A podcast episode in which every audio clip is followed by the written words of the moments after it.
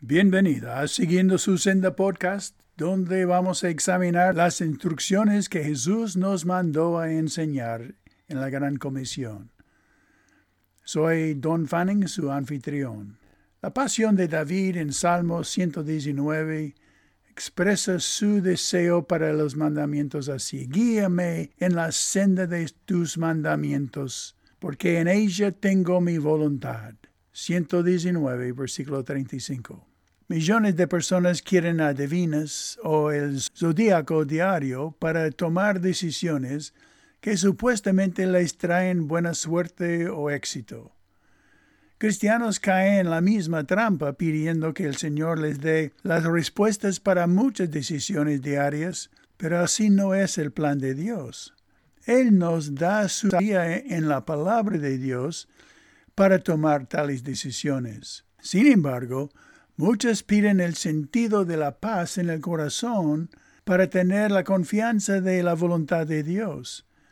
Y así muchos cristianos están guiados por sus sentimientos basados a veces en el versículo de nuestro estudio ahora. Escuche bien si la Biblia apoya la idea de buscar la paz en su corazón para discernir la voluntad de Dios. mandamiento es dejen que la paz de Dios gobierne en sus corazones. En Colosenses 3:15, el texto dice que la paz de Dios gobierne en vuestros corazones, a la que asimismo fuisteis llamados en un solo cuerpo, y ser agradecidos.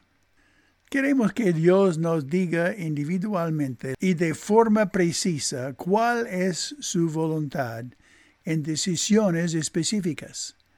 ¿Con quién casarnos? ¿En dónde estudiar? ¿Aceptar o no este trabajo?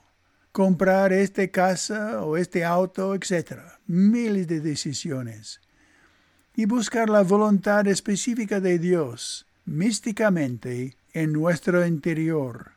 Ha creado este falso principio de la frase la paz en el corazón, que dice si tienes paz, tiene que ser la voluntad de Dios. Este falso entendimiento impide que los mandamientos, principios y ejemplos de la Escritura sean nuestras guías. Pablo dijo, si obedecen el texto, la paz de Dios que sobrepasa todo entendimiento, guardará vuestros corazones y vuestros pensamientos en Cristo Jesús. Filipenses 4:7. La paz no es una señal que viene y va, como la luz de un semáforo, sino una característica perpetua de la nueva vida en Cristo y de la experiencia corporal. Gobierne viene de la misma raíz que describe la función de un árbitro que mantenía las condiciones aptas para un juego atlético. Él no decía lo que tenía que hacer, sino que les advertía cuando violaban las reglas. La meta es jugar en paz dentro de la libertad de las reglas. Pablo dio a la iglesia las instrucciones para esta regla de paz, diciendo, lo que aprendisteis y recibisteis y oísteis y visteis en mí, esto haced. Y el Dios de paz estará con vosotros. Filipenses 4:9. Enseñó a, como dice, guardar la unidad del Espíritu en el vínculo de la paz Efesios 4:3.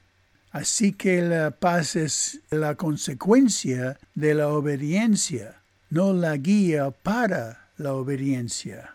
Dejar que la paz nos controle preserva un espíritu pacífico dentro del cuerpo de Cristo, eliminando conflictos, argumentos y oposiciones entre hermanos. Cualquier cosa que interrumpe la paz entre hermanos deben tratarse de inmediato para restaurar la paz dentro del cuerpo de creyentes. Esto es evidente porque el mandamiento está en el plural. no está escrito para individuos aislados, está escrito para el cuerpo de todos los hermanos en Cristo, para que mantengan la paz entre ellos. La conclusión del versículo confirma el sentido corporal del mandamiento cuando dice, a la paz que asimismo fuisteis llamados en un solo cuerpo. La regla de paz es para el cuerpo de creyentes y debemos, como el texto dice, estar continuamente agradecidos por el privilegio de ser parte de semejante iglesia donde reina la paz. ¿Eres pacificador entre los hermanos?